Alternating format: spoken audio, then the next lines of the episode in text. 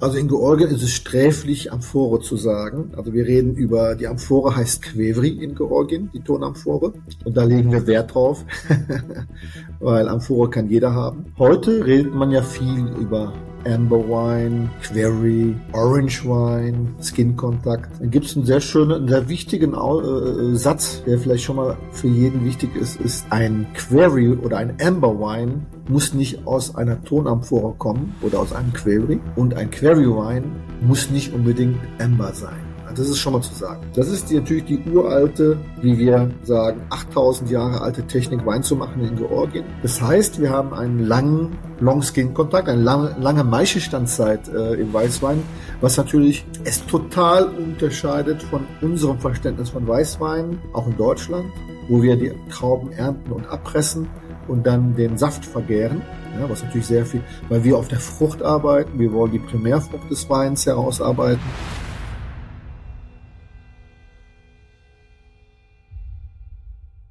Hallo und herzlich willkommen zurück beim Winzer Talk. Wir tauchen heute ein in eine ganz besondere Folge, nämlich in das Weinbauland Georgien. Dort wird seit über 8000 Jahren Wein produziert und in dieser Folge klären wir ganz genau, wie dieser Prozess der Weinherstellung genau funktioniert was diese uralten Tonamphoren, also die Quefris, wirklich auch besonders macht und betrachten all diese Themen nicht nur an der Oberfläche, sondern wir gehen wirklich in die Tiefe. Dazu habe ich mir Patrick Honeff, den Chefönologen vom Chateau Mukrani eingeladen, der für mich ein absoluter Glücksgriff war denn wann hat man schon mal die Möglichkeit, einen Deutschen in Georgien zu treffen? Ich habe Patrick auf meiner Pressereise durch Georgien kennenlernen dürfen und war damals schon beim Lunch absolut fasziniert und hing an seinen Lippen, als er anfing, über georgischen Weinbau zu sprechen. Lass uns jetzt also direkt eintauchen in diese Folge. Bevor wir aber starten, möchte ich dich bitten, diesem Podcast, egal wo du ihn hörst, entweder auf Apple Podcasts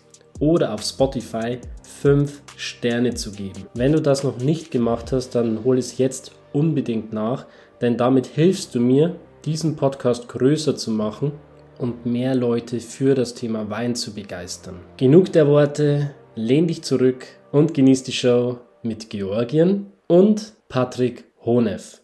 Patrick, möchte ich dich fragen, wie du als Deutscher in Georgien gelandet bist. wie die Mutter zum Kinde.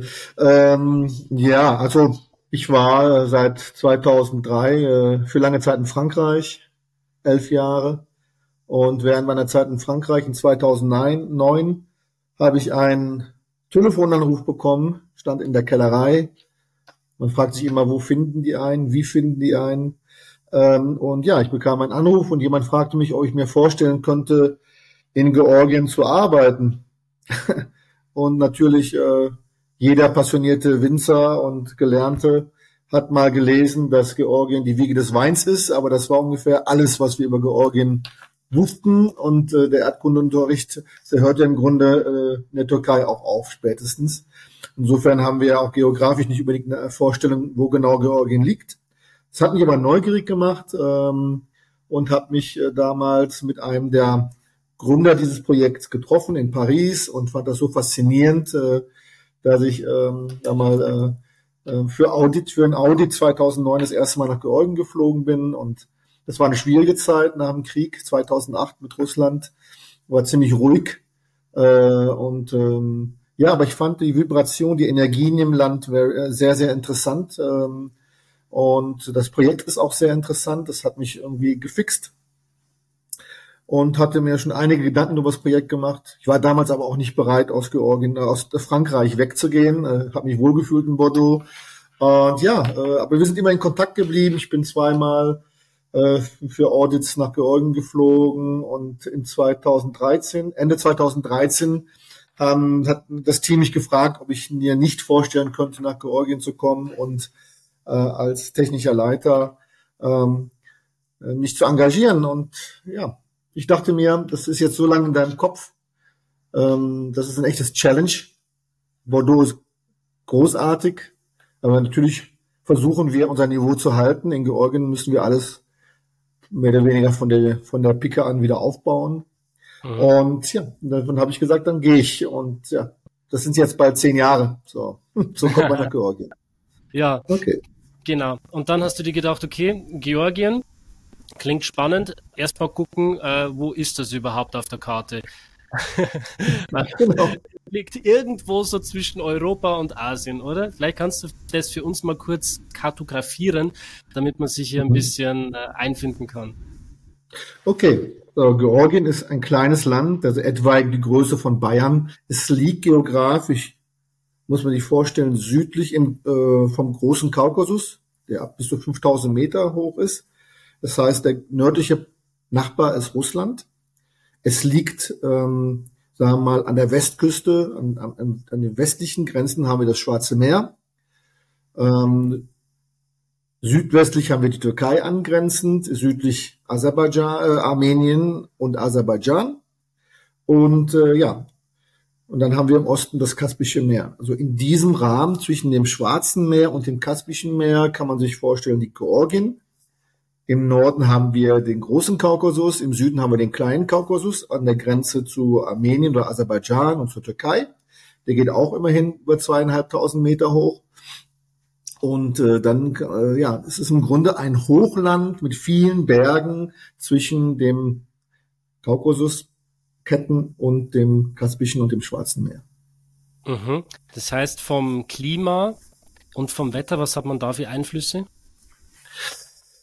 Ähm, dadurch, dass natürlich Georgien ein Bergland ist im Grunde, mit verschiedenen Tälern, Hochtälern, Ebenen, wo, sagen wir mal, sich die Landwirtschaft abspielt, hm, haben wir eine, eine, eine Vielzahl von ähm, diversen mikroklimatischen Zonen. Man kann im Grunde über einen Hügel fahren in Georgien, wie in allen Bergländern. Wir kommen in eine andere Realität, in ein anderes Mikroklima. Ich weiß es nicht genau, ich glaube, wir haben über, über 38 verschiedene klimatische Zonen. Im Groben kann man sich vorstellen, dass wir, sag mal, ähm, je östlicher man ähm, in Georgien sich orientiert, desto trockener und heißer wird es. Dann haben wir, sagen wir mal, in, in der in zentral in der Mitte ein recht kontinentales Klima. Und äh, nach Westen hin haben wir äh, eher ein frisches Klima und zum Schwarzen Meer hin, sogar die Küste ist eher subtropisches Klima, also extrem verschieden, was natürlich sehr interessant ist für den Weinbau, weil äh, das gibt uns verschiedenste Möglichkeiten, ähm, ja, diverse Stilistiken von Wein auch in Georgien auf kleinsten Raum zu kultivieren und zu mhm. kreieren. Also das heißt, wenn man jetzt noch nie was von Georgien gehört hat, höchstens vielleicht, dass es die Wiege des Weins ist, um sich kurz mal zurechtzufinden. Also es liegt quasi wirklich zwischen Europa und Asien, zwischen Russland und der Türkei und Armenien im Süden. Genau, genau, richtig. So kann man sich das vorstellen. Ähm, und in der Tat, wie du gesagt hast, dadurch, dass Georgien ein christliches Land ist, was äh, sagen wir mal, im Kontext schon sehr ähm, Georgien auch schon mal speziell macht. Ähm, ist es in der Tat, und das kann man in alten Aufzeichnungen, äh, Kartografien, aber auch sagen wir mal äh, speziell Schriften klar niederlegen, dass Georgien wirklich eine, sagen wir, ein Scharnier zwischen Europa und Asien ist. Ja, also ein Teil, der westliche Teil Georgiens war, äh, gehörte äh, zu Europa und der östliche Teil war eher immer schon auch asiatisch äh, vom äh, Vorderen Orient beeinflusst. Ne? Es war ein Karawanenland äh, und ähm, ja, es gab beide Strömungen schon, schon immer in diesem Land. Heute fühlen sich die Georgier schon deutlich mehr äh, ja, europäisch in der Tat. Ja, ich glaube, als Georgier beziehungsweise als, als dieses Land ist es zum einen ein unfassbarer Segen, überall irgendwie so dazwischen zu sein, weil das erzeugt eben diese bunte Vielfalt und diese Diversität. Auf der anderen Seite aber ist es, glaube ich, auch schwierig, die eigene Identität zu finden und herauszukristallisieren, oder? Ah, darum geht es heute in der Tat. Ne? Also das ist äh, klar.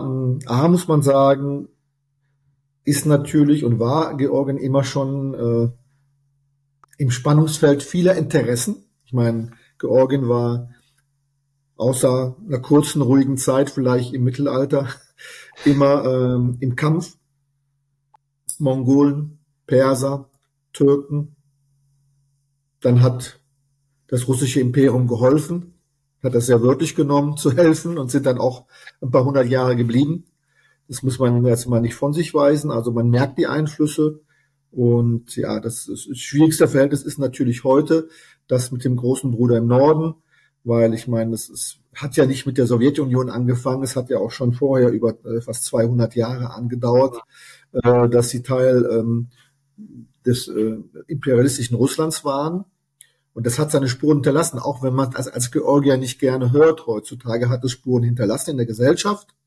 Und natürlich immer die 70 Jahre Sowjetunion haben große Spuren hinterlassen. Man muss aber bewundernd sagen, dass es die Georgier, A, hatten die Georgier einen sehr guten Status in der Sowjetunion. Die sind sehr, äh, sagen wir mal, relativ verhätschelt worden, äh, im Vergleich zu anderen Ländern. Ähm, aber es war, es ist eine Art Hassliebe und äh, sie haben unheimlich, ich finde es bewundernswert, wie sie ihre Kultur äh, im weitesten Sinne erhalten konnten, ihre Sprache, ihre Tänze, ihre Gesänge, alles. Ähm, ähm, und heute auch, heute geht es ja darum, dass wir diese Kultur, dass die Georgier ihre Kultur wieder beleben und äh, weiterführen. Und darauf sind sie auch sehr stolz.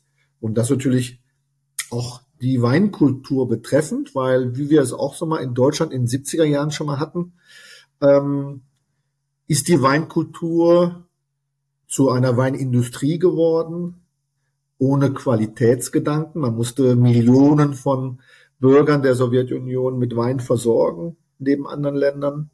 Das war in den so 70er Jahren oder? Ja, bis in die 90er hinein, also bis zum Ende der Sowjetunion ne, äh, hat das angedauert und es ging darum, so viel wie möglich sogenannten Wein mit so wenig Traubensaft wie möglich herzustellen. Und äh, das hat natürlich dazu geführt, dass diese Kultur in dem Sinne sehr gelitten hat, der Qualitätsgedanke. Und darum geht es heute, diese Kultur wieder zum Leben zu erwecken. Ja, ja, ich meine, damit ist ja Georgien nicht allein in Europa. Ich meine, auch bei uns in Deutschland oder auch in Österreich mit dem Glykol-Skandal und so weiter, alles in den 70er, 80er, 90er Jahren, was da überall einfach probiert wurde, um so viel Profit wie möglich zu machen. Ähm, das, diese Geschichte, die teilen wir uns mit Georgien. Und dementsprechend genau. kann man ja auf jeden Fall sehr gut nachvollziehen und auch fühlen. Und, yeah. ähm, und, und Georgien hat ja eigentlich wirklich alle Ressourcen und alle Möglichkeiten, die es braucht, um hochwertige Wein im Feinweinbereich herzustellen und zu erzeugen, oder? Ja, absolut. Ich meine, äh, der Kaukasus sagen wir mal, der weiteren Sinne bekommt. Sagen wir mal, vor 8000 Jahren waren die Grenzen nicht so gezogen, wie sie heute gezogen sind. Und muss man fairerweise sagen, der Kaukasus hatte ein bisschen weitere Züge. Und es ist natürlich nicht ohne Gründe die Wiege des Weins. Und nebenher kann man auch betonen, dass der Kaukasus nicht nur die Wiege des Weins ist, sondern auch viele anderer Gemüse- und Baumsorten. Das ist, äh, das ist ein DNA-Pool.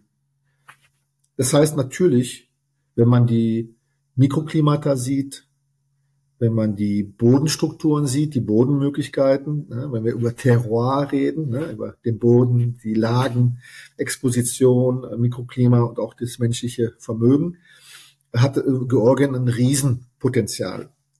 Natürlich ist es, und Deutschland hat auch vielleicht ungefähr 30 Jahre gebraucht, um sich von seinen Problemen in den 70ern zu erholen, ähm, die deutsche Weinkultur, ähm, muss sich Georgien wieder in den Köpfen der Menschen äh, einen Platz schaffen. Er hat natürlich hat Georgien seinen Platz. Unsere Kernmärkte sind und werden wohl auch immer lange bleiben die Ex-Sowjetunion-Länder. Ganz einfach, weil sie kennen Georgien. Georgien war das Weinland, vielleicht neben Moldawien, was wir noch hatten. Ähm, aber natürlich, es waren bestimmte Vorstellungen von Wein aus Georgien. Das war eher halbtrockener Rotwein, Weißwein und im ja, unteren bis mittleren Qualitätsbereich. Und wir haben heute natürlich viel, viel Aufgaben, ähm, A, in diesen Ländern dieses Image von Georgien äh, auf, äh, zu erneuern. Und wir natürlich die Aufgabe in Ländern, wo man gerade mal anfängt, äh, über Georgien zu sprechen, wie in Westeuropa zum Beispiel, äh, zu erklären, was ist Georgien und ja, zu erklären, dass man nicht nur Eintritts- oder Mainstream-Weine, sondern absolut hochwertige Weine in Georgien herstellen kann. Das, die, die Voraussetzungen sind fantastisch, es macht echt Spaß hier und es ist eine, ja, es ist eine echte Aufgabe und eine rechte Passion, alte Rebsorten, endemische Rebsorten wiederzubeleben, von denen wir Jahrhunderte haben in Georgien. In Industriezeiten haben wir uns auf drei bis vier oder fünf spezialisiert. Heute geht es darum, die wiederzubeleben. Insofern ist es interessant im Spannungsfeld heute. Ja, wir haben die Wiederentdeckung unserer eigenen Rebsorten auch in Westeuropa und in anderen Ländern. An der anderen Seite diskutieren wir resistente Rebsorten, neue Hybride, die gezüchtet werden. Also wir sind in diesem Spannungsfeld und das, ja, das macht Spaß und das Potenzial ist zehnmal hier. Mhm. Ich äh, habe gerade so diese Metapher, dieses Bild im Kopf, in einem Spannungsfeld zu sein. Stelle ich mir vor wie so einen Diamanten, der von allen Seiten gepresst wird, um dann richtig hart und strahlend aus dem Ganzen hervorzugehen. Das ja, der Diamant kann selber nichts tun, aber ja. na, Georgien kann was tun. Das ist eine interessante Zeit. Das, man, das ist ja das Spannende heute hier, dass noch nicht alles gemacht ist und wir viel arbeiten, dass wir erstmal Georgien bekannt machen. Das ist ja durch Reisegruppen. Man redet ja jetzt über Georgien, darum sind wir ja auch hier am, am, äh, zusammen am Reden. Ne?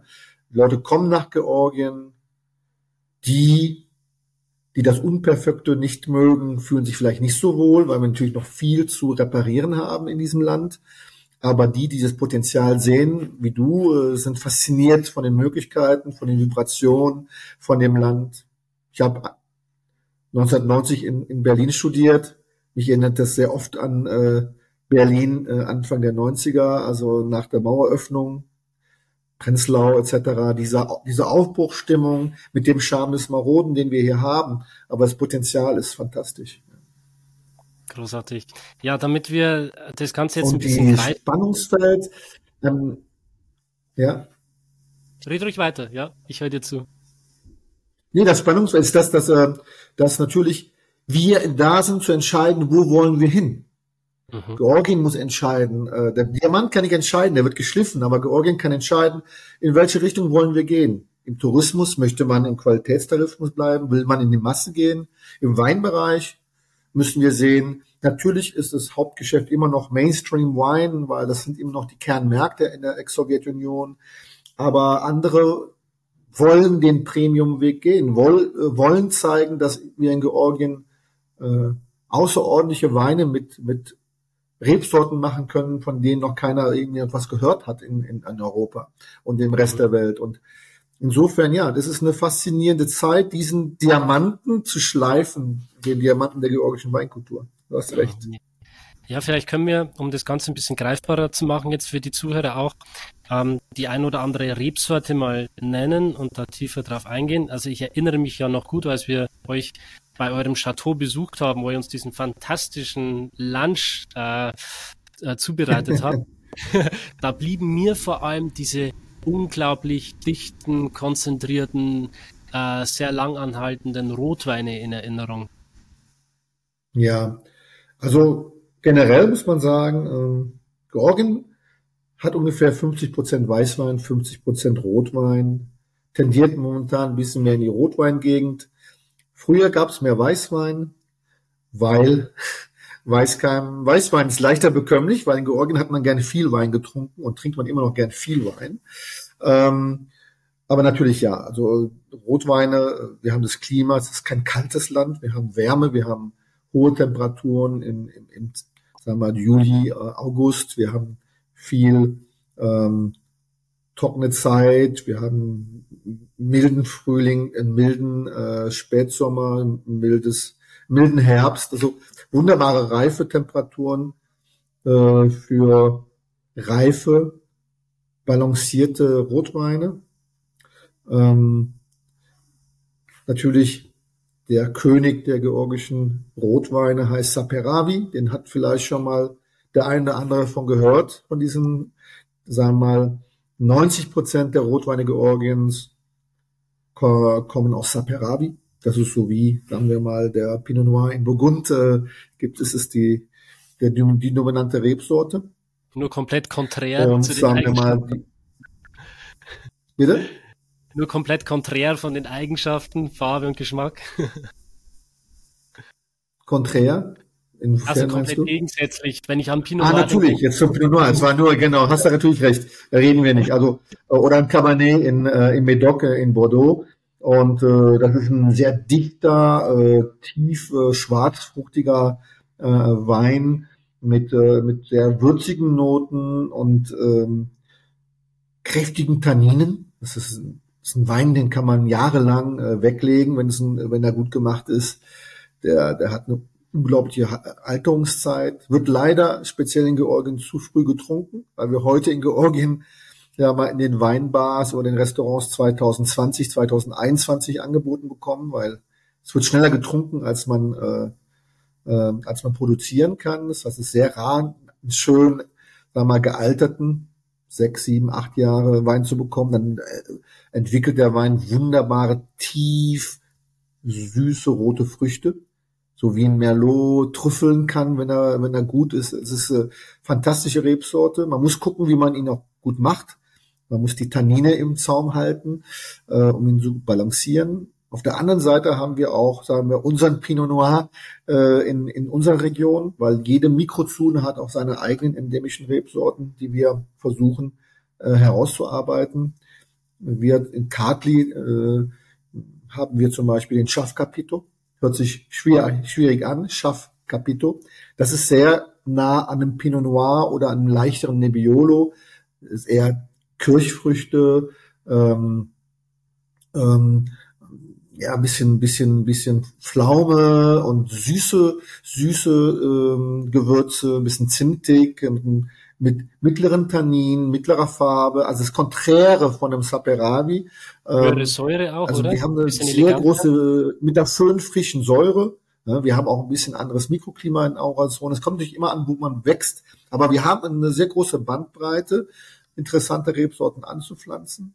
Haben natürlich die Herausforderung, dass die Leute natürlich manchmal Probleme haben, die Rebsorte auszusprechen. Das ist jetzt mal eine kommerzielle äh, Hürde, die wir natürlich bearbeiten. Ähm, wir haben auch viel Arbeit, noch mehr Rotweinsorten wieder äh, zu revitalisieren.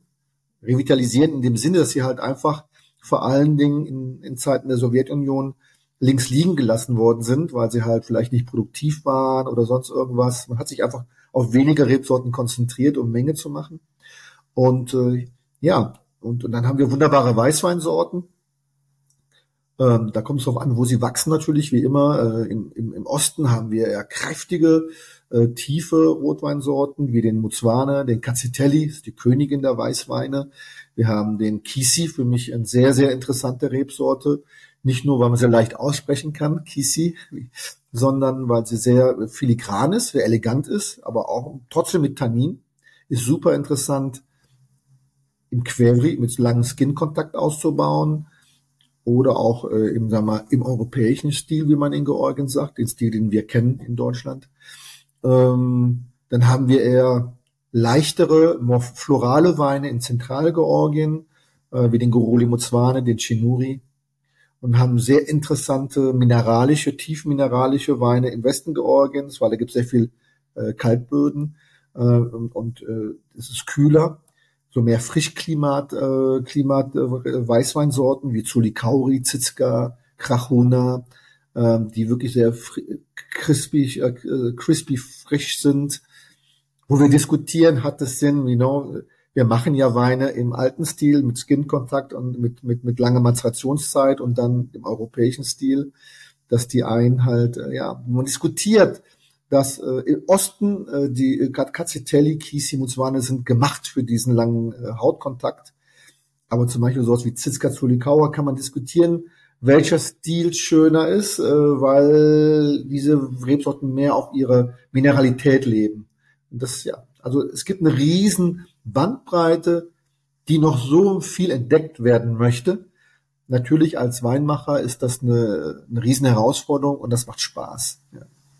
Wow. Also ich bin total geflasht und begeistert von Georgien und auch von den Rebsorten. Und das Wir müssen halt wiederentdecken. Wir reden leicht darüber, aber man muss auch sagen, natürlich über 525, wo man so sagt. Von denen werden viele vielleicht eher zum Essen sein oder um Sultaninen zu machen. Nicht alle sind gemacht zum Wein, aber ja, wir sind heute vielleicht bei acht Prozent bis zehn Prozent äh, von dem, was wir noch zu entdecken haben. Und das macht es natürlich spannend.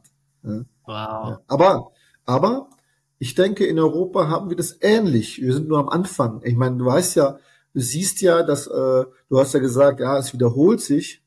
Klar, auch aus einer Rebsorte kann man ganz viel verschiedene facettenreiche Weine machen, aber es ist das Momentum heute, dass der Weintrinker sagt, okay, okay, was, was gibt es anderes?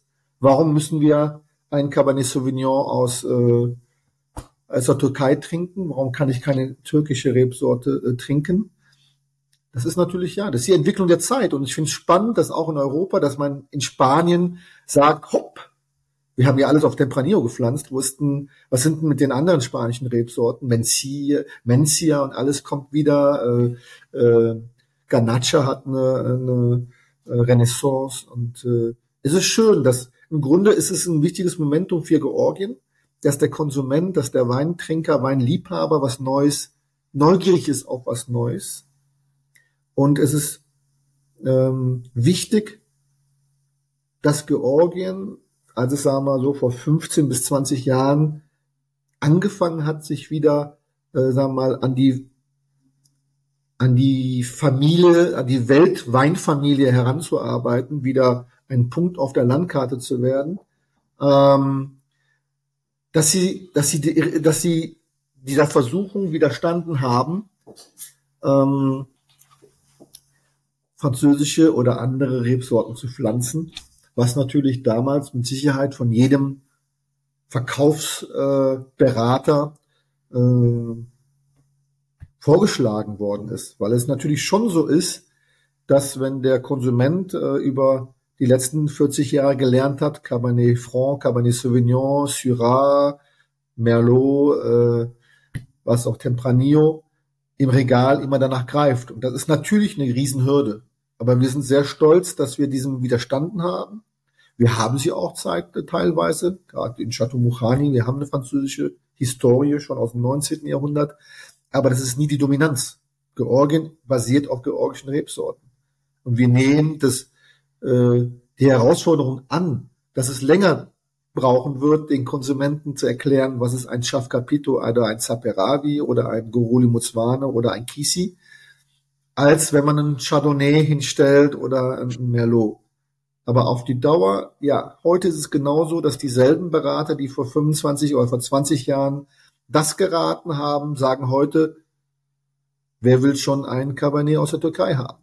Das ist natürlich schwierig, weil unsere, ein Weinberg, den pflanzen wir mal für ein Minimum 20 bis 50 Jahre und wir sind da nicht so flexibel. Aber ja, das ist, das ist, ich denke, das Faszinierende heute.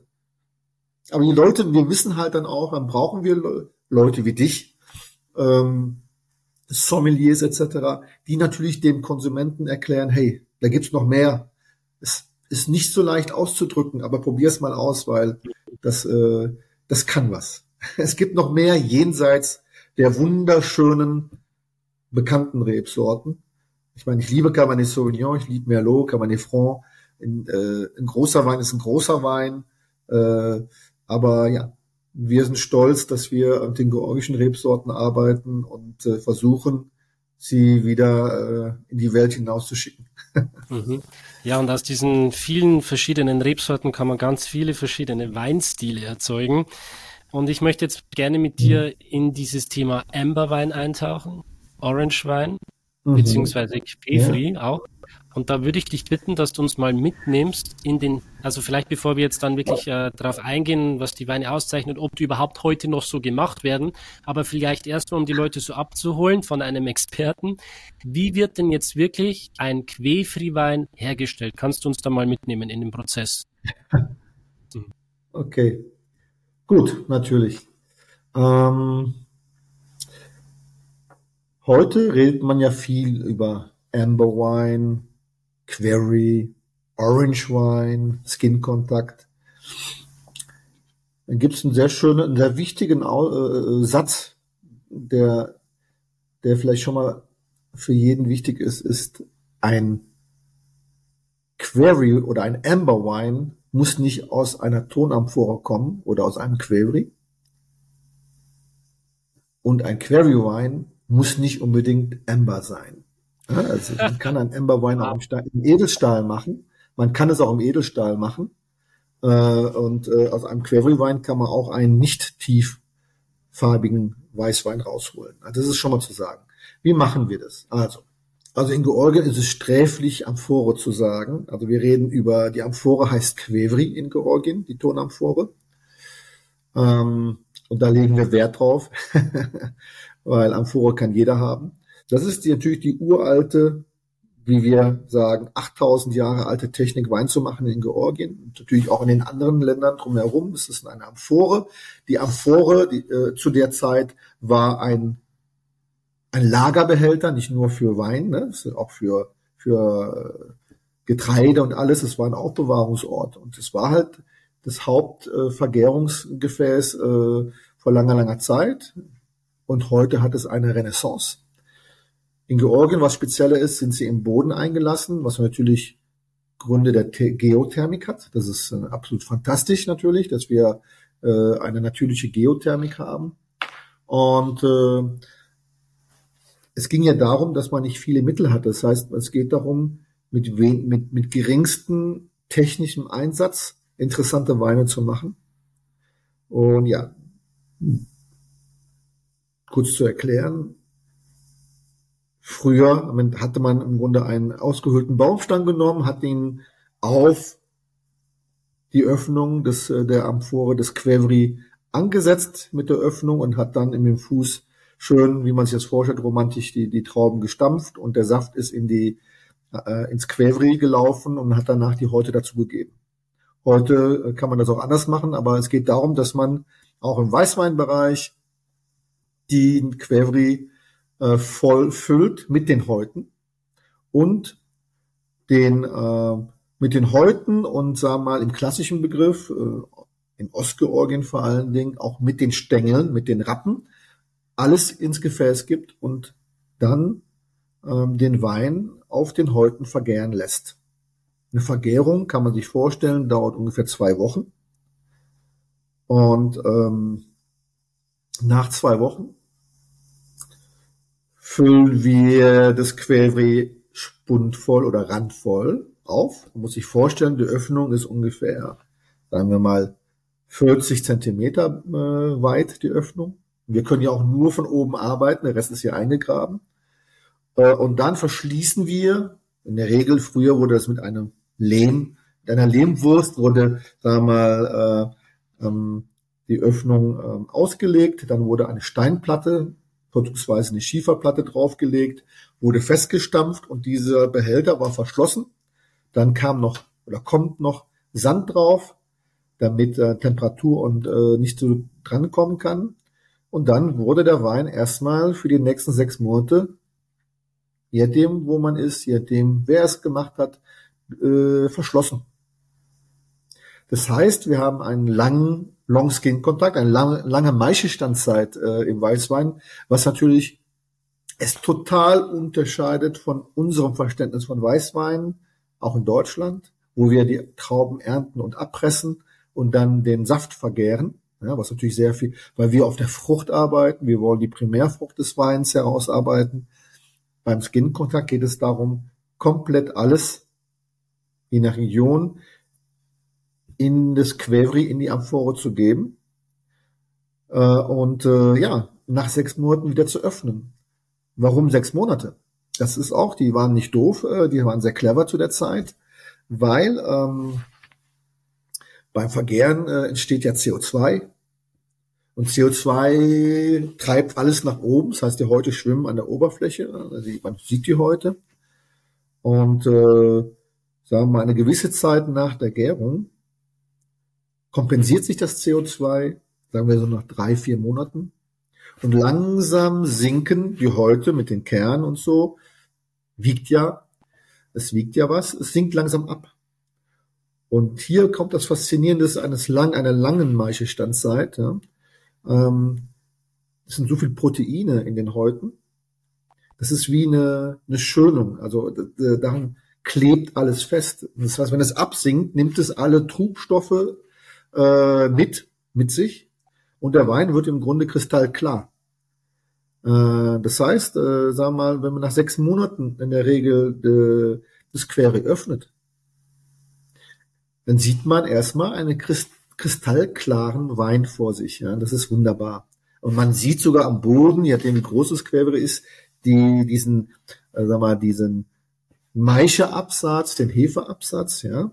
Und ähm, dann ist man natürlich, sag mal, ist der spannende Moment, das erste Glas hineinzutauchen und äh, zu probieren, ob jetzt Wein rauskommt oder Essig rauskommt.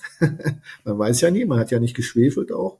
Und äh, ja, das ist immer ein erhebender Moment eigentlich, äh, im März das zu öffnen. Heute sind wir natürlich, sagen wir mal, äh, ja, dem, also in, in Chateau Mouchani äh, zum Beispiel sind wir moderner. Wir nehmen kein Lehmwürstchen, äh, wir nehmen so ein, Mastik, äh, eine Knetmasse, die man auch in Deutschland im, im Fassbau, äh, im Fassvergären benutzt.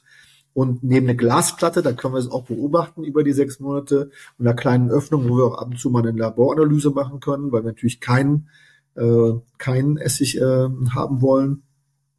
Wir wollen es kontrollieren. Und, aber wir decken es auch mit Sand ab, damit kein Licht und kein, kein, keine Temperaturen drankommen. Und ja, und dann kann man im Grunde vorsichtig den ganz klaren Teil abziehen.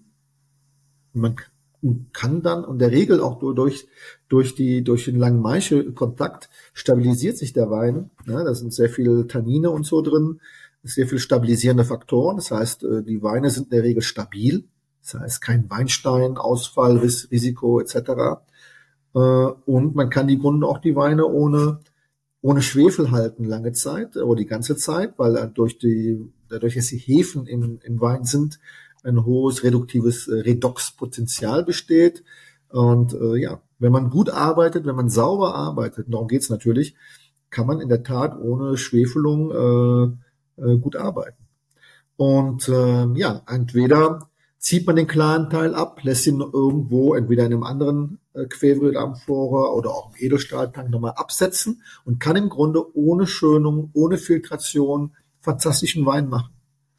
Und da man auch damals sagen wir mal wenig Presse hatte, Pressen, um die hat man im Grunde alles Klare abgezogen und das Unklare und die Maische hat man dann distilliert und nicht gepresst. Man hat ja keine Presse gehabt. Und darum ist auch Chacha der das gleiche ist wie ein Grappa in Italien, ein Maische, ein, ein Hefe oder ein, ein, ein, ein Tresterbrand, ist ein Tresterbrand auf Deutsch, äh, sehr populär, weil im Grunde hat man dann immer die Hefe, den, den Maische immer gebrannt. Und somit ja, das war äh, in der Tat, bis heute kann man mit wenigsten technischen Einsatz fantastische Weine machen. Natürlich schmeckt ein langer Skin-Kontaktwein sehr, sehr anders als ein herkömmlicher europäischer Stilwein, den wir kennen in Deutschland. Und es kann natürlich zu Verwirrung kommen, wenn man es noch, noch nie probiert hat. Da können wir noch drüber reden, das ist das Thema. Die Erlebnisse, die man hat, wenn jemand das erste Mal in seinem Leben einen Querway-Wein probiert. Und ja, so, und ähm, so ist im Groben, kann man sagen, wird ein Querway-Wein hergestellt. Während der Gärung haben wir so einen Holzstempel. Wir bis zu fünf, sechs Mal am Tag äh, tauchen wir die Maische unter. Das ist der Extraktionsprozess. Und ich habe auch noch nie einen Maische, einen Fermentationsstopp gehabt auf der, äh, auf, in dem Quäri. Wir fermentieren alle Weine ohne Reinzuchthäfen, ist alles naturvergoren. Also es ist schon eine coole Methode und äh, man erstellt natürlich eine andere Kategorie an Weißwein, als wir uns sie vorstellen. Das Wichtigste ist, dass die Leute im Grunde eine neue Kategorie im Kopf öffnen müssen für einen neuen Stil von Wein. Und äh, im Rotweinbereich dachte ich immer, es ist nicht so interessant, Querbrech zu machen, weil es wird so ähnlich sein, wie was wir kennen als Rotwein, aber es ist auch anders. Wir lassen die auch zwischen drei und fünf Monaten auf der Hefe liegen, äh, auf der Maische liegen. Und dann denkt man, da müsste ein knochentrockener, knallharter Tanninwein rauskommen. Ist aber nicht so. Es werden eigentlich wenn man gut arbeitet und gut extrahiert, sehr runde und samtige Tannine rauskommen. Und das, was ich denke heute, ist, hat sehr viel mit der Form des Querbrich zu tun, mit der Form der Amphore, mehr als mit dem Material. Dass A natürlich ein gewisser Sauerstoffaustausch durch das Lehmmaterial äh, entsteht, aber vor allen Dingen durch diese Verjüngung, durch den, durch den, die Form der, des Querbrich haben wir im Grunde einen sogenannten Vortex-Effekt. Das heißt, Moleküle gleiten an den Wänden des, äh, der, des Quäveri hinunter und unten verjüngt sich ja das, äh, das Quäveri und die Moleküle werden schneller und werden im Grunde wieder aufgewirbelt unten und somit äh, gibt es einen permanenten Hefewirbel äh, im Behälter. Bei dem RX reden wir von Batonnage, wir mechanisch wirbeln wir die Hefe wieder auf. Im, im, im Quäveri ist das automatisch und das führt auch dazu, dass äh, sagen wir, viel sogenannte Manoproteine sich bewegen. Das sind aromabildende äh, Moleküle und somit werden die Weine auch sehr aromatisch. Ein kleiner, bisschen technisch, weiß ich, aber es ist mal so eine Idee, wie arbeiten wir mit Quevri. Äh Perfekt, ja. perfekt. Also das hat meine Erwartungen total übertroffen. Vielen Dank für diese großartige Ausführung. Ja. Also mein, mein, ich bin total begeistert. Ich bin total begeistert. Ähm, dieser Effekt, dieser Verwirbelung, den du angesprochen hast, ist ja so ähnlich wie auch bei den ganzen Betoneiern, ja. die man jetzt so hat, oder? Genau, ja. Es geht im Grunde das Gleiche. Also es ist, es geht, sagen wir mal, nicht primär ums Material, ob es jetzt Ton äh, ist, oder ob es Beton ist oder ob es Edelstahl ist, meinetwegen. Okay, Edelstahl ist ja hermetisch. Es ist in der Tat die Form. Die Form ist faszinierend. Ähm, äh, ich denke, das ist äh, einer der Erfolgsfaktoren und den man sieht ja auch dadurch, dass die Betoneier da sind. Man kann heute auch Plastikeier kaufen. Äh, das ist für die, die da mal weniger Budget haben. Und, aber das ist äh, absolut, ich würde davon träumen, äh, einen Tank, sagen wir mal, einen größeren Tank, acht bis zehntausend Liter in, dem, in der Form zu haben, weil ich überzeugt bin, im Weißwein wie auch im Rotweinbereich es extrem interessante Effekte haben kann. Ja. Mhm. Ich denke, noch ein Faktor ähm, auch wichtig ist zu erklären, dass ähm, ja das klassische Bild vom Orange Wein kommt natürlich aus Georgien, da kamen auch Leute wie, äh, na, äh, wie Grafner aus Italien, die so Pioniere waren, die als erste mit in den 90er Jahren nach Georgien kamen, haben, haben das gesehen, haben es übernommen und äh, ist jetzt ein Kultwinzer in, in Italien für Skin-Kontakt. Wir sehen Skin-Kontakt wird immer populärer, äh, aber es ist eine, eine wachsende Nische, ein wachsende äh, ähm, das Interesse. Äh, deutsche Winzer, alle aus allen Nationen probieren Leute mit Skin-Kontakt zu arbeiten in der Amphore oder auch im Edelstahltank. Ähm, ist super interessant. Kommt auf die Länge an. Wenige trauen sich lang, äh, lang Skin-Kontakt zu machen. Also, aber sag mal, die Geschichte Orange Wine. Wir in Georgien, wir hören nicht gern das Wort Orange Wine, weil wir nicht wissen, was das sein soll, Orange Wine. Ne? Wir, wir, wir nutzen das Wort Amber Wine oder Query Wine. Ähm, und da muss man sich im Grunde vorstellen, wenn wir sagen, äh, die, die Weinmachtgeografie kann man ganz grob in Georgien unterteilen zwischen Ost-, Mittel- und Westgeorgien. Und in Osten ist die wärmste Gegend, sind die reichsten, die tief, die powervollsten, die tiefgründigsten Weine, sagen wir mal so. Im Mittelgeorgien ist mehr ein frischeres Klima, aber auch nicht kalt natürlich. Ein bisschen äh, äh, bei viel Nacht, viel, viel Winde frischer aus dem Kaukasus, das heißt, wir haben bisschen frischere Weine, knackigere Weine, äh, äh, balanciert, sehr andere Stilistik, äh, vielleicht weniger extrem hohe Tanninreife.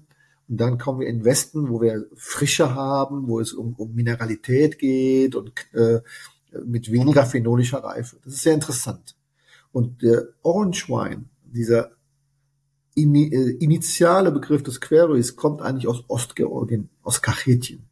Kachetien ist die Hauptweinregion. Über 70 Prozent der Weine kommen aus, aus Ostgeorgien. Das hat auch, sagen wir mal, in der Sowjetzeit, äh, sagen wir mal, sich so entwickelt, weil man sich darauf konzentriert hat. Früher gab es viel mehr verteilt überall in Georgien äh, Weinbau. Dort ist es halt so warm, dass auch die, die Rappen, ne, die Stängel äh, reifen. Ne? Wenn man mal eine Traube sieht, wenn man die abmacht, sind die im Grunde grün und die schmecken auch sehr grün, aber wenn die reifen, werden die auch braun und in Kachetien können sie reifen. Deswegen konnte man alles hinzugeben. Man hat reife Tannine. Weil man kann sich ja vorstellen, etwas, was nicht reif ist, etwas, was grasig grün ist, wird nicht besser, wenn man es fünf bis sechs Monate ähm, mazerieren lässt. Das heißt, man kann nichts Grünes gut mazerieren, sondern muss irgendwas Reifes mazerieren lassen. Und dann wird es interessant. Und dadurch in den Stängeln es sind sehr viel, äh, sagen wir mal, Farbmoleküle, viel Tannine. Und das zusammen mit gewissen Rebsorten wie Muzwane gibt so sehr tief ambermäßige Weine. Und das auch kombiniert, das früher, sagen wir, in der sehr klassischen Methode Quellwein zu machen, dadurch immer den Baumstamm benutzt, äh, benutzt hat, ist ja sehr viel Luft an den Most gekommen. Das heißt, es ist sehr oxidativ ausgearbeitet worden.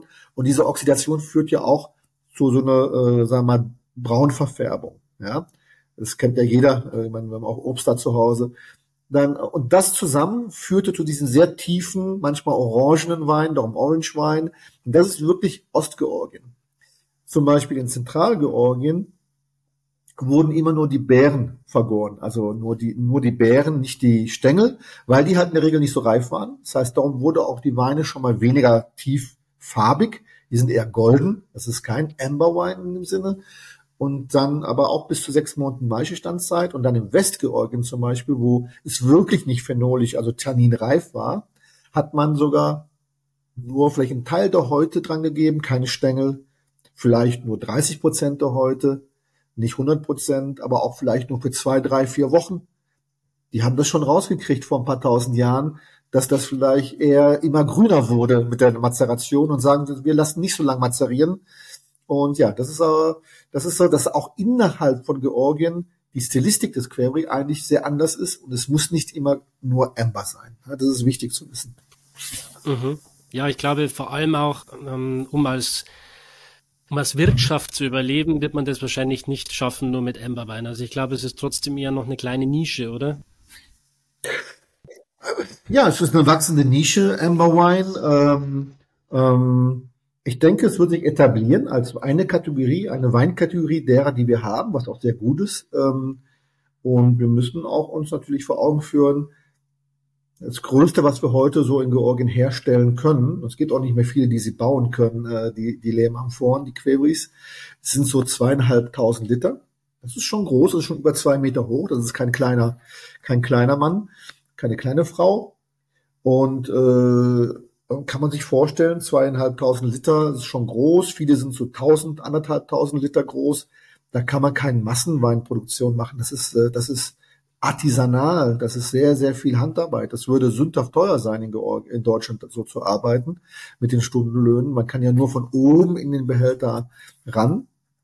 Insofern kann man, ist das keine Massenproduktion. In Georgien macht es vielleicht drei bis vier Prozent der Weinproduktion aus. Ne? Drei bis vier Prozent. Aber auf der anderen Seite, leider redet man immer im Zusammenhang mit Georgien nur über Querwein. Das ist nicht ganz richtig.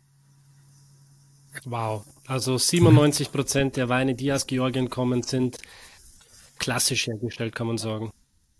Ja, sind klassische Weine. Wir haben jetzt mal, wenn man sich die Weinbau oder die Weinkultur in Georgien heute ansieht. Ähm, ich bin in 2014 nach Georgien gezogen.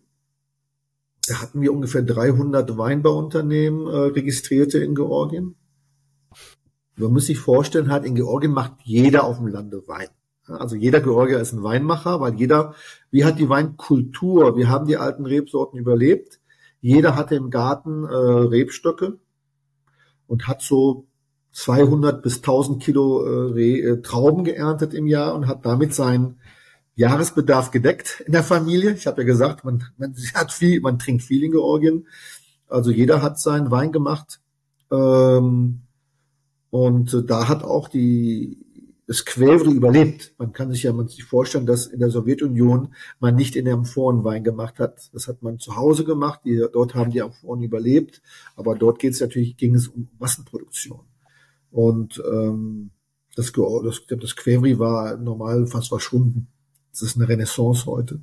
Mhm. Äh, und ja, und, und ja, es gab ungefähr 300 Weinbauern Davon waren einige Riesenunternehmen, die aus den ehemaligen georgischen äh, oder Sowjetunion Kolchosen hervorgegangen sind, die Millionen von Flaschen hergestellt haben. Die haben wir auch heute noch. Sind so eine gewisse Anzahl von Betrieben, die Millionen von Flaschen machen. Also eher äh, Mainstream-Wein für die Kernmärkte.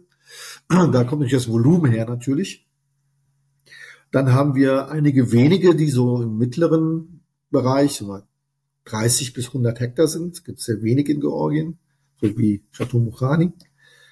Und dann haben wir äh, also eine sehr, sehr stark wachsende große Zahl von Mini-Betrieben, ja, also äh, 2000 bis, bis 20.000 Flaschen äh, Jahresproduktion, äh, die natürlich heute sehr fashion sind, weil sie in der Regel Query-Wein machen, weil sie äh, sagen, sie machen Natural Wine, ne? also das ist eine andere Story. Manche denken, Georgien ist ein pures Natural Wine Country, was natürlich auch nicht zutrifft und auch nicht zutreffen kann. Es gibt extrem wenige registrierte organische Betriebe zum Beispiel. Aber okay. Und heute haben wir, haben wir, ich glaube, haben wir fast 2000 äh, Betriebe in Georgien. Ich weiß schon gar nicht mehr alles, wie viele neue jedes Jahr kommen. Aber das ist cool. Viele junge Leute.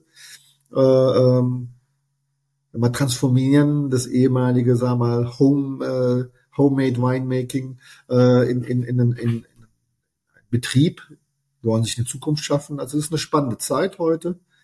Wir müssen halt gucken, dass wir die, dass, dass das Qualitätsniveau ähm, steigt. Das ist wichtig.